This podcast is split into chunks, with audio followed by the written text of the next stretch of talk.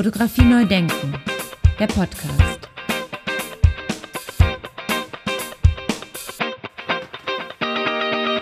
Für euch und für die Fotografie. Herzlich willkommen zu meinem Podcast Fotografie neu denken. Der Krieg gegen die Ukraine wird in dieser Episode nicht angesprochen, da die Episode vor Kriegsausbruch produziert wurde. Ja, meine heutige Interviewpartnerin ist Lucia Halder und sie ist Kuratorin am Rautenstrauch Jost Museum in Köln. Ja, ganz herzlich willkommen, liebe Lucia. Viele Grüße nach Köln. Hallo Andi, schön hier zu sein. Ich freue mich auf das Gespräch. Ja, stell dich doch mal ganz kurz vor und wie bist du denn eigentlich zur Fotografie gekommen? Ich habe Geschichte und Kunstgeschichte studiert und zur Fotografie als Forschungsgegenstand bin ich überraschenderweise nicht über die Kunstgeschichte, sondern in meinem Geschichtsstudium gekommen. Das war die Zeit, als sich ähm, kulturwissenschaftliche Methoden in der Geschichtswissenschaft etabliert hatten und das ähm, Sprechen über den Visual Turn in vollem Gange war. Und es hieß damals immer, Historiker seien visuelle Analphabeten und ähm, ja, daraus hervorgehend gab es plötzlich ganz viel spannende neue Literatur. Und die sich mit den Produktions-, Distributions- und Rezeptionsbedingungen von Bildern auseinandergesetzt haben. Und das wurde dann später unter diesem ähm, Oberbegriff Visual History zusammengefasst. Ähm, die Visual History befasste sich eben damit, ähm, nee, der Ausgangspunkt der Visual History ist im Grunde, dass die Feststellung, dass die Geschichte des 20. und 21. Jahrhunderts nicht ohne die Geschichte der Massenmedien ähm, erzählt werden kann und geschrieben werden kann. Und so hielten eben auch Bildquellen in die Geschichtswissenschaft Einzug. Ich habe mich auch als Jugendliche schon für Fotografie interessiert. Mein Bruder hatte jede Menge Coffee Table Books zu Hause und da habe ich mich dann rein vertieft und von der äh, großen weiten Welt geträumt. Aber so diese tatsächlich ernsthafte Beschäftigung kam erst im Studium. Ich habe meine Magisterarbeit dann über Fotografie im, im Vietnam. Ich habe meine Magisterarbeit über Vietnamkriegsfotografie geschrieben. Aber mir war dann klar, dass ich ähm, noch viel mehr über dieses Medium wissen möchte und mich noch viel tiefer damit beschäftigen möchte. Und bin dann nach Ende meines Studiums ähm, am Haus der Geschichte in Bonn gelandet. Ich habe dort an einer Ausstellung mitgearbeitet, die den Titel trug Bilder im Kopf, Ikonen der Zeitgeschichte.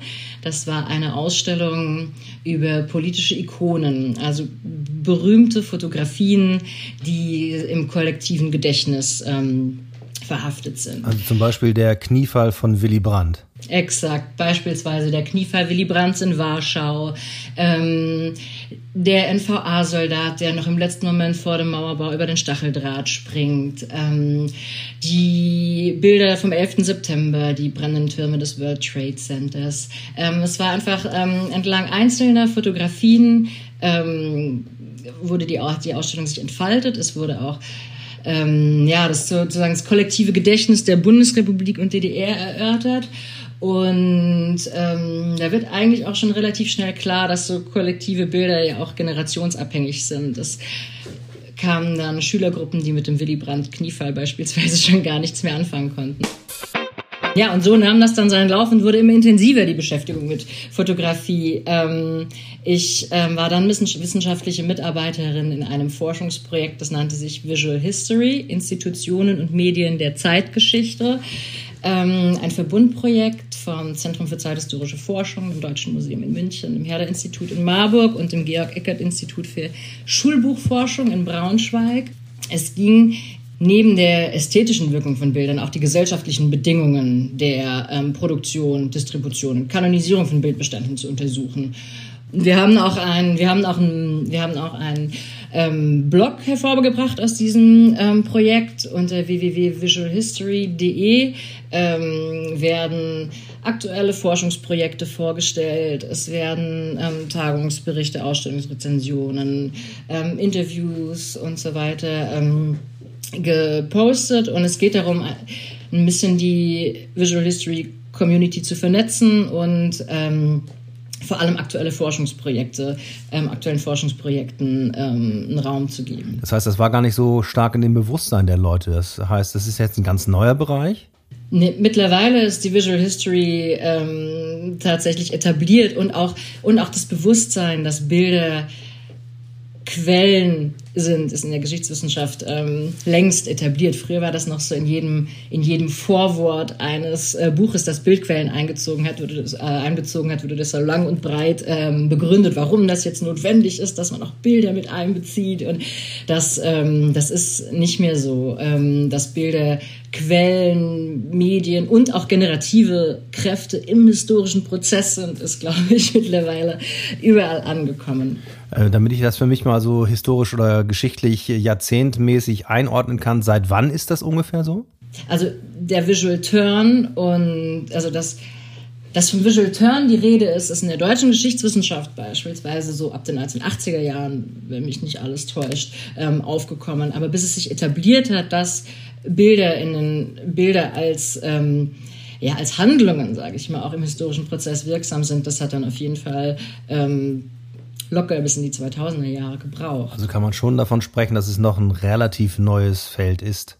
Ja, also das ist eben, die Visual History ist ja auch kein, ähm, kein eigene, keine eigene Disziplin, sondern eher so eine Schnittstelle mehrerer Disziplinen, also so ein Forschungsfeld im Grunde. Und ähm, ganz zu Beginn schielte man da auf die Kunstgeschichte und die Kunstwissenschaft und die Methoden und dann ähm, hat man einfach so einen, ja, einen eklektischen Methodenmix ähm, entwickelt aus der Kunstgeschichte, der Kommunikationsmedienwissenschaft beispielsweise und sich derer Methoden bedient und ähm, da entstand eben dieses, dieses ähm, Forschungsfeld, dieses Interdisziplinäre. Ja, und dann hast du dich mehr mit Fotografie beschäftigt und hast auch äh, quasi im Haus der Geschichte und so weiter äh, mitgearbeitet. Welche, welche Fragen äh, haben dich dann zusätzlich noch beschäftigt bei deiner Arbeit? Ja, also wenn, wenn die Frage, ähm, wenn man sich mit Fotografie beschäftigt, dann wird relativ schnell klar, dass es ein frag relativ fragiles äh, Medium ist und so gerieten in dem Zuge auch immer stärker die Archive in den Fokus, die Sammlungen und Archive, ähm, die Fotografie beherbergten. Und ähm, dazu gehört zum einen natürlich auch die Beschäftigung mit den Lagerungsbedingungen, konservatorische Fragen, ähm, aber auch Fragen von Klassifizierung und ähm, und ähm, Zugänglichkeit zum Archiv. Also ein Archiv ist ja nicht ein neutrales, ähm, neutraler Bunker, sag ich mal, in dem ähm, leblose Stücke Papier aufbewahrt werden, sondern es ist ja ein Machtgefüge, sag ich mal, und sagt am Ende auch ein bisschen mehr aus über die Personen oder die Zeit, in der ein Archiv angelegt wurde, als über die Inventare selbst. Und das war eben das Spannende an diesem Projekt, dass, ähm, dass es ein sehr vernetztes Denken war, eben über ein Medium und über ähm, also eben über Fotografie, aber eben auch den gesamten Kontext. Das heißt auch die, die praktischen, praktischen Bedingungen, ähm, die Fotografie umgeben. Und als ich dann 2015 ähm, meine Stelle als ähm, Kuratorin für die fotografische Sammlung am Rautenstrauch-Just-Museum angetreten habe, waren das eben dann auch ganz, ähm, ganz ähm, ja, virulente Fragen. Jetzt äh, kannte ich das äh, Rautenstrauch-Jost-Museum vorher gar nicht. Erklär mal ein bisschen, was ist das für ein Museum und was beinhaltet die Sammlung? Das Rautenstrauch-Just-Museum, kurz zur Erklärung, in Köln ist ähm, ein ethnologisches Museum. Die Sammlung, die fotografische Sammlung und innerhalb dessen befindet sich eben ein historischer Kernbestand, das fotografische Archiv. Ähm, beherbergt in etwa 100.000 fotografische Objekte und zwar vor allem ähm, aus kolonialen Kontexten, also von der Frühzeit der Fotografie ähm, an beginnend. Und auch das Museum als solches ist eine kolonialzeitliche Gründung. Also es war ursprünglich als Völkerkundemuseum gegründet und Mitte des 19. Jahrhunderts kommt es ja zur fast zeitgleichen Entwicklung von drei Phänomenen, nämlich die koloniale Expansion von Europa aus und die Erfindung der Fotografie und die Erfindung der Ethnologie. Und diese drei Phänomene waren sehr eng miteinander verflochten und bedingten sich auch gegenseitig. Also mit der aus europäischer Sicht rasant größer werdenden Welt steigerte sich im Westen auch der Hunger nach Bildern aus der sogenannten Fremde. Und die Fotografie als Medium versprach Objektivität und Authentizität und das passte unglaublich gut zum damaligen Streben nach Erfassung und Dokumentation und Kartografierung und Klassifizierung der Welt und ihrer BewohnerInnen. Und ich ähm, begann also meine Arbeit am Museum und ähm, war verantwortlich für die, für die Fotografien im Museum und da wurde das ganz deutlich, was, was ähm, in so einem Archiv innewohnt. Und das ließ sich ganz deutlich ablesen an der Klassifikation, also an der, an der Ordnung der, ähm, der Fotografien. Die waren nämlich ganz ähm, streng geografisch gegliedert zunächst, also in Afrika, Europa, Amerikas, ähm, Südostasien, Asien, also in geografische Bereiche. Und dann in Unterkategorien die ähm, sich entlang von Schlagworten orientiert, also Typen beispielsweise.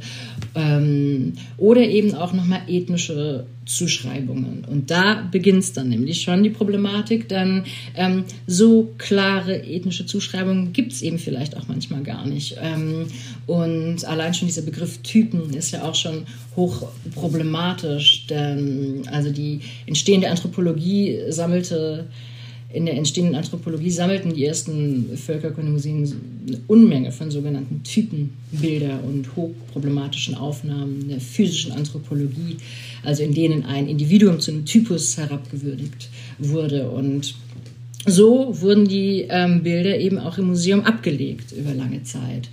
Und das ist jetzt ein Beispiel für ein Archiv, mit, ähm, in dem sich ganz besonders ähm, stark zeigte, wie, die, ähm, wie eine Tendenz der Zeit sich eben dann in so einer Institution widerspiegelt. Und das ist eine der Aufgaben, ähm, vor denen wir gerade stehen, ähm, eben dieses Archiv zu dekolonisieren und beispielsweise diese Ordnung aufzulösen. Und das ermöglicht uns die Digitalisierung, Gott sei Dank. Fotografie neu denken der Podcast. Das heißt, du hast in der Sammlung dann auch äh, Bilder und fotografische Aufnahmen aus den 1860er Jahren zum Beispiel. Wir haben leider in unserer Sammlung keine Unikate, aber wir haben im Grunde darüber hinausgehend fast alle fotografischen Techniken von den, ich sag mal, 1800. Ähm, 70er Jahren bis in die, bis in die Gegenwart.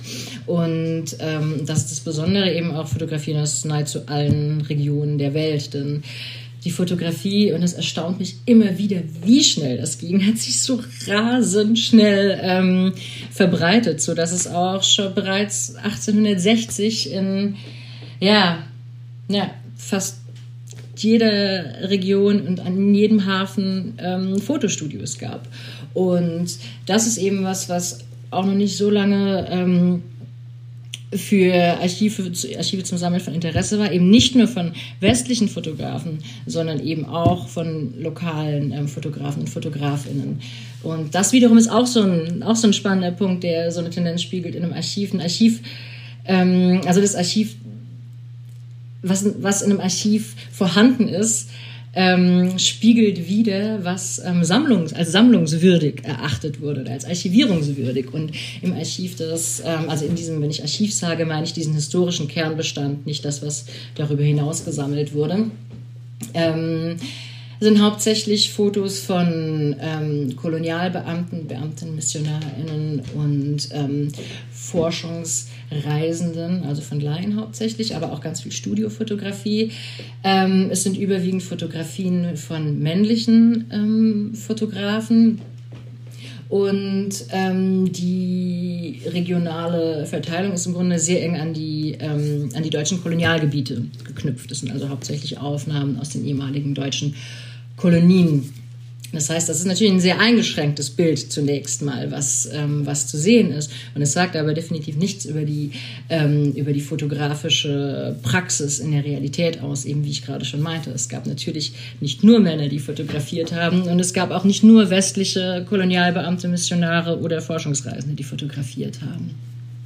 Früh in der Frühzeit der Fotografie fuhren die Ethnologen und Ethnologen nicht selbst ähm, ins Feld, sozusagen die Feldforschung. Also das heißt, dass man als Forscher oder Forscherin vor Ort ähm, Aufzeichnungen, Aufnahmen ähm, und ja, Forschungsberichte angefertigt hat, kam erst so in den 1920er Jahren in etwa auf. Und davor war es eher so, dass die auf fotografischen Aufnahmen und die Ankäufe durch Objekt, von Objekten durch eben Laien ähm, getätigt wurden, Kolonialbeamte, Missionare etc. Ich hatte es ja vorher schon erwähnt. Und ähm, die Ethnologen, es gibt so einen schönen Ausdruck, ähm, Armchair Anthropologists heißt er. Das heißt, die Ethnologen saßen ähm, zu Hause oder im Büro beziehungsweise im Museum in ihrem Armchair ähm, im Sessel und haben sich die Objekte und Fotografien haben geben lassen und dort betrachtet und anhand von Objekten und Fotografien ihre Forschung betrieben. Das heißt, die Bilder, über die wir heute sprechen, also die ähm, Aufnahmen aus kolonialen Kontexten sind ähm, im Grunde als ja, so realienkundliches Anschauungsmaterial verwendet worden. Es ging um den Bildinhalt. Und ähm, das ist natürlich, wir müssen die Bilder heute völlig anders betrachten und um jetzt den Titel deines Podcasts nochmal aufzunehmen, völlig neu denken. Ja, das ist ja sicherlich auch nicht äh, unheikel, ne, die Aufnahmen. Kann man denn diese Aufnahmen überhaupt zeigen? Ja, es gibt, also als ethnologisches Museum stehen wir vor der Frage, wie zeigt man Bilder, die eigentlich nicht gezeigt werden sollen, weil sie aus einem Zusammenhang stammen, der wissenschaftlich-hierarchische Unterschiede zwischen Menschen belegen wollten.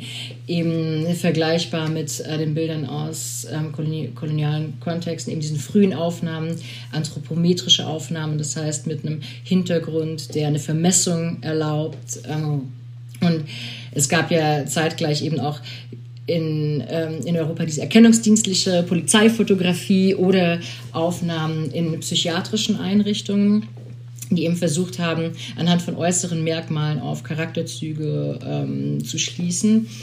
Und ähm, ja, wie, wie geht man mit solchen Bildern um? Das ist eigentlich die prägende oder die leitende Frage, vor der ich oder wir als Museum gerade stehen. Und ähm, ja, weil diese Bilder ungleichen Machtverhältnissen aufgenommen wurden, weil sie oft als Nachweise von einer vermeintlich europäischen Überlegenheit dienten und weil sich in ihnen, und das verbindet sie im Grunde mit der Gegenwart, weil sich in ihnen Stereotype verfestigt haben, die bis heute Klischees und Vorurteile erzeugen. Man denke an touristische Bilder, also diese ähm, koloniale Ikonografie lebt bis heute fort in, ähm, in Fotografien. Und es gibt viele Beispiele, wie eben auch, ja, wie soll ich sagen, in der Werbung oder in touristischen Bildern ist es so ein bisschen, das, das, das sind so die zwei ähm, augenfälligsten Beispiele. Es gibt viele Gründe, diese Bilder eigentlich nicht zu zeigen. Ja, das klingt so ein bisschen danach, dass es aber auch einige oder äh, einige viele, einige wenige Gründe gibt, die Bilder doch zu zeigen, um uns vielleicht wach zu rütteln, dass wir vielleicht immer noch in, in, in bestimmten Kategorien oder wie soll man sagen, äh, denken und um das vielleicht zu ändern. Ja. Ja, also die Gründe, die Bilder nicht zu zeigen, liegen, liegen ja eigentlich erstmal auf der Hand. Ne? Sie visualisieren häufig Gewalt, ähm, ja, strukturelle Gewalt wie eine Unfreiwilligkeit der Aufnahmesituation oder die Manipulation von Bildinhalten, wenn etwa jemand mit Requisiten ausgestattet wird, die nicht, ähm, die so überhaupt nicht ähm, der Realität entsprachen oder Nacktheit. Ähm, es gibt auch unterschiedliche Bildkulturen. Also eine Aufnahme ist nicht immer dazu, nicht immer dazu da, geteilt zu werden. Also eine Zirkulation von Wissen ist nicht in jeder, in jeder Gesellschaft ähm, gewünscht. Und auch, ähm, ja, das Wissen, dass sich, dass Bilder neurologisch, ähm, ja, im menschlichen Kern anders verarbeitet werden als Texte und ähm, also die hohe Einprägsamkeit und Erinnerung von visuellen Eindrücken im Gegensatz zu Texten ist da vielleicht spielt auch nochmal eine Rolle, warum wir die Bilder nicht einfach unbedingt so unkommentiert zeigen wollen, um diese eingeschriebenen kolonialen und rassistischen ähm, Blickregime, sage ich mal, einfach nicht bei jedem zeigen, nochmal zu reproduzieren. Und aber die Bilder nicht zu zeigen, ist eben natürlich überhaupt keine Option. Und ähm, denn wir haben sie und daraus ergibt sich auch eine Verantwortung. Ja, und diese Verantwortung, dieser Verantwortung seid ihr euch bewusst geworden, wie ich finde, und habt ein, ein Projekt ins Leben gerufen, das äh, versucht, sozusagen Gegenbilder zu zeigen ja, zu suchen auch. Und das sowohl in historischer als auch in ähm, zeitgenössischer Perspektive. Das heißt, Bilder, die ähm, herrschenden Narrativen widersprechen. Ähm, oder Bilder, die die, ähm, andere, andere Perspektive zeigen. Und das kann sowohl historisch sein, als ich erwähnte vorher schon beispielsweise lokale Fotostudios oder weibliche Perspektiven, die ähm, nicht den Einzug in westliche Archive oder Sammlungen ähm, gemacht haben. Ähm, solche, auf die Suche nach solchen Positionen zu geben, Selbstrepräsentationen beispielsweise ähm, oder ähm, ja, oder zeitgenössisch gibt es auch unglaublich viele ähm, Künstlerinnen und Künstler, die sich ähm, mit diesem kolonialen Bildmaterial auseinandersetzen und ähm, da ganz neue Bildsprachen entwickeln. Und wir hatten in den letzten Jahren ganz schöne Kooperationen, ähm, weil wir so ein bisschen auf der Suche waren nach, wie kann man mit diesem Bildmaterial umgehen und was kann man damit machen. Also ich kann einen riesigen, super kritischen Text ähm, neben diese Bilder stellen, aber das wird nicht, das wird nicht reichen, um ein Narrativ zu, zu brechen oder zu überschreiben. Und wir haben ähm, in Köln die internationale Fotoszene Köln, die ein wunderbares Programm aufgelegt hat, nämlich Artist Meets Archive.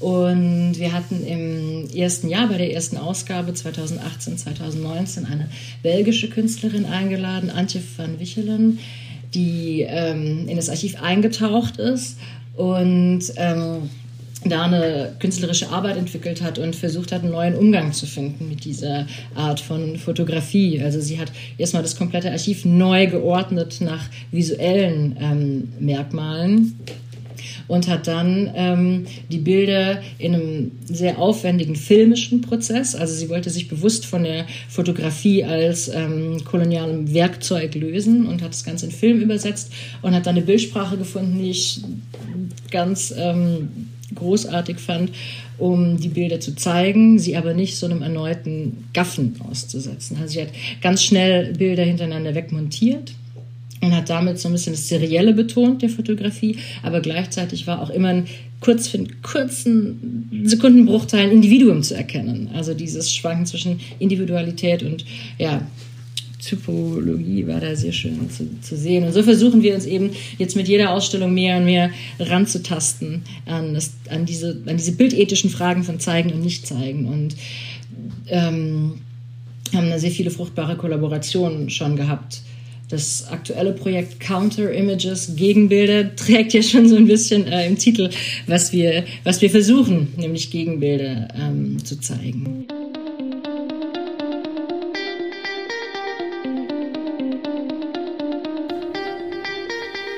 Kannst du versuchen, so ein, so ein Gegenbild zu beschreiben? Geht das? Also es gibt, es gibt viele Möglichkeiten, Gegenbilder zu entwerfen. Also zum einen in der historischen Perspektive oder in der gegenwärtigen Perspektive, also in der zeitlichen Dimension. Dann zum anderen eben auch ähm, Sieht man das Bild als eine Entkräftung von was Altem oder ist es ähm, eine Erwiderung etwas, äh, von etwas? Und wir haben versucht, in unserem ersten, in unserem ersten Aufschlag des, des Ausstellungsprojektes Gegenbilder, es ist also Reihe angelegt und wir haben jetzt gerade im Museum zu sehen den Prolog sozusagen, in dem wir nicht selber die Ausstellung kuratiert haben, sondern ähm, drei, ähm, drei Projekten die ähm, die Interpretation von Gegenbild überlassen haben. Und wir haben zum einen die belgisch-kongolesische Kuratorin Sandrine Collard eingeladen, sich mit dem, sich mit dem ähm, Begriff Gegenbilder auseinanderzusetzen. Und sie hat eine ähm, Künstlerin ausgewählt, also sie hat mehrere Künstler ausgewählt und eine davon ist beispielsweise Tuli Mekonjo. Sie lebt in ähm, Namibia und sie hat ähm, zum Ausgangspunkt ihrer künstlerischen Arbeit koloniale Fotografien genommen, die sie auf Flohmärkten beispielsweise gekauft hat. Also so ein privates Archiv angelegt und daraus hat sie ähm, ihre großformatigen Arbeiten entwickelt, die auf den kolonialen Bildmotiven basieren, aber sie hat sie übermalt und mit mehreren, ähm, so eine Mixed Media ähm, Arbeit entwickelt mit mehreren ähm, Materialien, diese Bilder überschrieben beziehungsweise in einen völlig neuen Kontext gebracht, indem sie auch ähm, lokale Materialien verwendet und damit den Bildern eine völlig neue Ästhetik gibt. Aber die Basis ist eben das koloniale ähm, Postkartenmotiv. Wir haben aber auch ähm, eine Arbeit der ähm, philippinischen Künstlerin Kiri Dalena. Sie ist ähm, Filmemacherin und Menschenrechtsaktivistin und sie hat sich mit einem, mit dem größten, einem der größten Bildbestände des, äh, der Sammlung auseinandergesetzt. Und zwar ist das eine Sammlung von knapp 4000 Fotografien, die in der ähm, US-amerikanischen Kolonialherrschaft auf den Philippinen entstanden ist. Das war ein, ein fotografisches Kartierungsprojekt sozusagen. Und sie hat die ähm, Bilder sich angenommen und ist unglaublich tief eingetaucht. Sie hat auch einen Blog über ihre Auseinandersetzung mit diesen Fotografien ähm, geschrieben oder schreibt noch, denn man kann ihn äh, jederzeit lesen. Snare for Birds heißt er.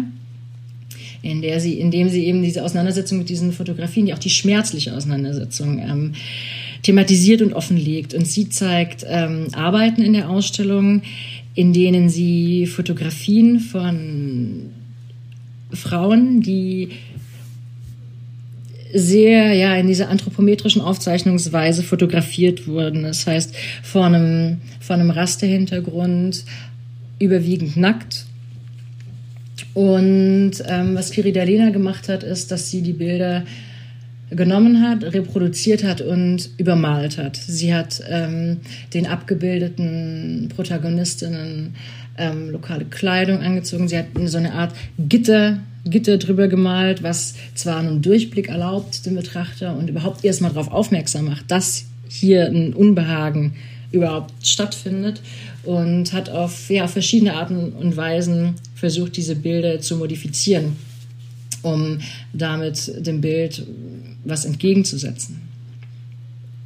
Das waren jetzt so zwei Beispiele, die ich finde sehr, sehr gelungen sind. Aber es gibt bestimmt, und da sind wir eben auf der Suche, ähm, ähm, es gibt bestimmt noch sehr viele weitere Möglichkeiten, Gegenbilder zu entwerfen. Darf man sich da aktiv drauf bewerben, wenn man eine Idee dazu hat? Ja, sehr gerne. Also ich bin immer auf der Suche nach, ähm, nach neuen Positionen. Es gibt unglaublich viele Künstlerinnen und Künstler, die sich auch gerade mit dieser Thematik auseinandersetzen, ähm, die sich mit ähm, koloniale ähm, Bildpolitik und kolonialen visuellen Regimen auseinandersetzen und die sich mit ihrer kolonialen Vergangenheit auseinandersetzen, die sich auch vielleicht auf einer persönlichen, familiengeschichtlichen Ebene damit auseinandersetzen. Und ähm, also es gibt tolle, spannende Arbeiten und natürlich kann ich die gar nicht alle, alle kennen und freue mich immer über Hinweise und Ideen und ja, neue, neue ähm, Perspektiven. Fotografie neu denken, der Podcast. Ja, da kam mir gerade zwischendurch auch nochmal der Gedanke, gibt es denn auch Leute, die dann auf der Ebene dieser Sammlung von diesen vielen Bildern ihre Vorfahren suchen? Ja, es gab ein sehr spannendes ähm, Projekt auf der Osterinsel, Rapa Nui. Und zwar haben wir einen großen Bestand eines deutschen Reiseschriftstellers und Reisefotografen, Hans Helfritz hieß er, aber so ein ähm, Tausendsasser, sag ich mal, Komponist. Ähm, er hat viele Reiseführer geschrieben und eben viel fotografiert. Und der Bestand, ähm, sein Nachlass ist bei uns am Museum.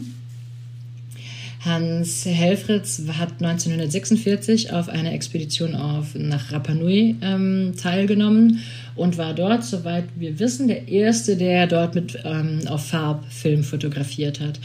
Und er hat in eine, ich, mehrere Tage war er dort an Land und hat viele ähm, InselbewohnerInnen und viele Orte da fotografiert. Und 2000 2016 gab es ein Projekt von zwei chilenischen ähm, Forscherinnen. Eine davon kam von Rapa Nui, eine aus Chile, ähm, die sich den Bestand angenommen, die sich des Bestands angenommen haben und dann daraus ähm, ein Forschungsprojekt entwickelt haben und eine Ausstellung. Und im Zuge des Forschungsprojekts und der Ausstellung, die dann 2018 auf Rapa Nui ähm, gezeigt wurde. Ich hatte das Glück zur Eröffnung da zu sein, wurden zusammen mit der gesamten Inselbevölkerung ähm, die Bilder bearbeitet und also bearbeitet im Sinne von ähm, beforscht. Und am Ende des ähm, Projektes waren alle Orte und alle BewohnerInnen ähm, identifiziert. Und ähm, das heißt, ganz viele haben ihre Verwandten und Bekannten ähm, wiederentdeckt. Jetzt ist natürlich die, äh, ist natürlich Rapa Nui eine relativ ähm, überschaubare, überschaubare Anzahl von Personen, die da leben. Aber das war ein sehr sehr schönes ähm, Projekt, zum, dass, dass solche Bilder ähm, ja, immer, also dass solche Bilder eben lebendig sind und eben erst lebendig werden durch die Nutzung und die Benutzung.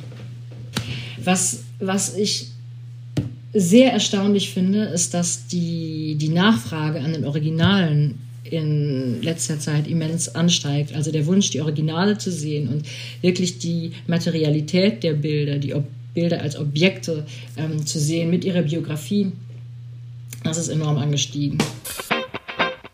Apropos Objekte, dann hast du ja auch die ganze, ganzen technischen Materialien da, die ganzen Kameras seit dieser Zeit. Leider nicht. nee, leider nicht. Leider nicht. Wir haben, ähm, wir haben die eine oder andere Kamera. Wir haben auch ein altes ähm, Projektionsgerät für Glas-Dias, ähm, so Lantern Slides. Aber leider nicht. Das ist, und das hat auch einen Grund, ne? weil wir haben keine keine große Sammlung von Fotografika, also von Kameras etc., weil die Bilder, also es liegt in der, in der Genese ähm, des Objekts, weil die Bilder waren ursprünglich ja nicht als Sammlungsobjekte gedacht, sondern es waren Arbeitsabbildungen, das waren einfach, ähm, ja, so wie Bücher waren die Fotos als Arbeitsmaterial gedacht und erst im Laufe der Zeit, ich sag mal, das begann hier im Museum auch Ende der 80er Jahre ähm, eben auch mit vorhin genannten Visual Turn und dass ähm, Bildquellen und fotografische Abbildungen in, in, den Fokus gerückt sind. Erst dann wurde das Ganze zu, einer, zu einem Archiv, zu einer Sammlung. Davor waren das einfach Arbeitsmaterialien. Also deswegen, ähm, deswegen ist es auch nur, lässt sich in den Objekten selber auch die ähm, ja, die Genese der oder die Fotogeschichte und der Status von Fotografie als Objekt auch ganz schön nacherzählen. Weil da Notizen drauf waren. Auch, also auch Beispiel auch Notizen, aber die Bilder sind ähm, auf Karton aufgezogen worden, dann eben mit Informationen versehen und dann lagen die in den Zimmern der jeweiligen Kuratorinnen und Kuratoren als Arbeitsmaterial und man die sich angeschaut, wenn es in eine Publikation ging, beispielsweise in eine Forschungsarbeit. Und irgendwann, ich meine, das war in den 60er oder 70er Jahren, gab es eine Maßnahme, diese Rückseiten, die mit einer, die, die handschriftlich ähm, handschriftlich beschriftet waren, die Rückseiten mit Maschinen, äh, mit e-, Etiketten, automatisierten äh, Etiketten, die mit Maschinenschrift beschriftet waren, so ein bisschen ordentlicher zu gestalten, sage ich mal. Dann wurden Etiketten auf die Rückseiten geklebt mit äh, maschinell ähm, maschinengeschriebenen äh, mit der Transkription. Und irgendwann im Laufe des Projekts hatten wir festgestellt, dass unglaublich viele Fehler passiert sind. Und dann gibt's und dann hat man versucht, diese Etiketten wieder abzureißen. Und dabei ist die Originalschrift verloren gegangen. Das heißt, es gibt so ein paar Objekte, ähm, wo man eben an dieser Rückseite das so gut nachvollziehen kann, wie, ähm, wie sich so ein Objekt verändert hat. Oder es gibt auch das sogenannte Repro-Archiv, das ähm, wurde begonnen Anfang der 90er, als es eben darum ging, ein Arbeitsarchiv zu haben und nicht mehr die Originale äh, bemühen zu müssen und beschädigen zu müssen im schlimmsten Falle. Dann ähm, wurde jedes einzelne Foto abfotografiert, ein Schwarz-Weiß-Abzug gemacht und in genau der gleichen Ordnung wie das originale Archiv sortiert und das war dann das Arbeitsarchiv. Aber mittendrin, mitten in dieser Arbeit, diese zigtausend Fotos zu reproduzieren, ähm, kam dann die Digitaltechnik und hat das Ganze etwas äh, überholt. Und ja, und dann begann man die Bilder zu scannen. Und so lässt, also die, dieser Bestand ist auch im Grunde ein äh, Ritt durch die Fotogeschichte, durch die Archivgeschichte und durch die Geschichte des Umgangs mit fotografischen Objekten und erzählt im Grunde auch die Genese vom Foto als Arbeitsmaterial, als von, von der Illustration, von der reinen Illustration, der realien kundlichen Quelle hin zum äh, musealen Objekt. Fotografie neu denken, der Podcast.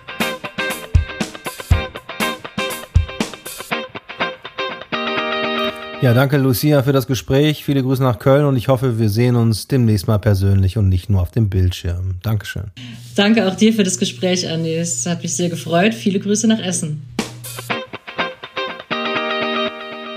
Ja, wer mehr über das Rautenstrauch-Jost-Museum in Köln erfahren möchte und über die Arbeit von Lucia Halder und ihrem Team, kann sich informieren unter www.museenköln.de. Tatsächlich hat das Rautenstrauch-Jost-Museum keine eigene Internetplattform, da muss man sich ein bisschen durchklicken. Aber all diese Informationen und die Webseite zum Anklicken habe ich für euch und für Sie in den Shownotes vorbereitet einfach mal reinschauen. Für euch und für die Fotografie. Alles Gute da draußen, gesund bleiben und bis zum nächsten Mal. Ciao, ciao. Fotografie neu denken, der Podcast.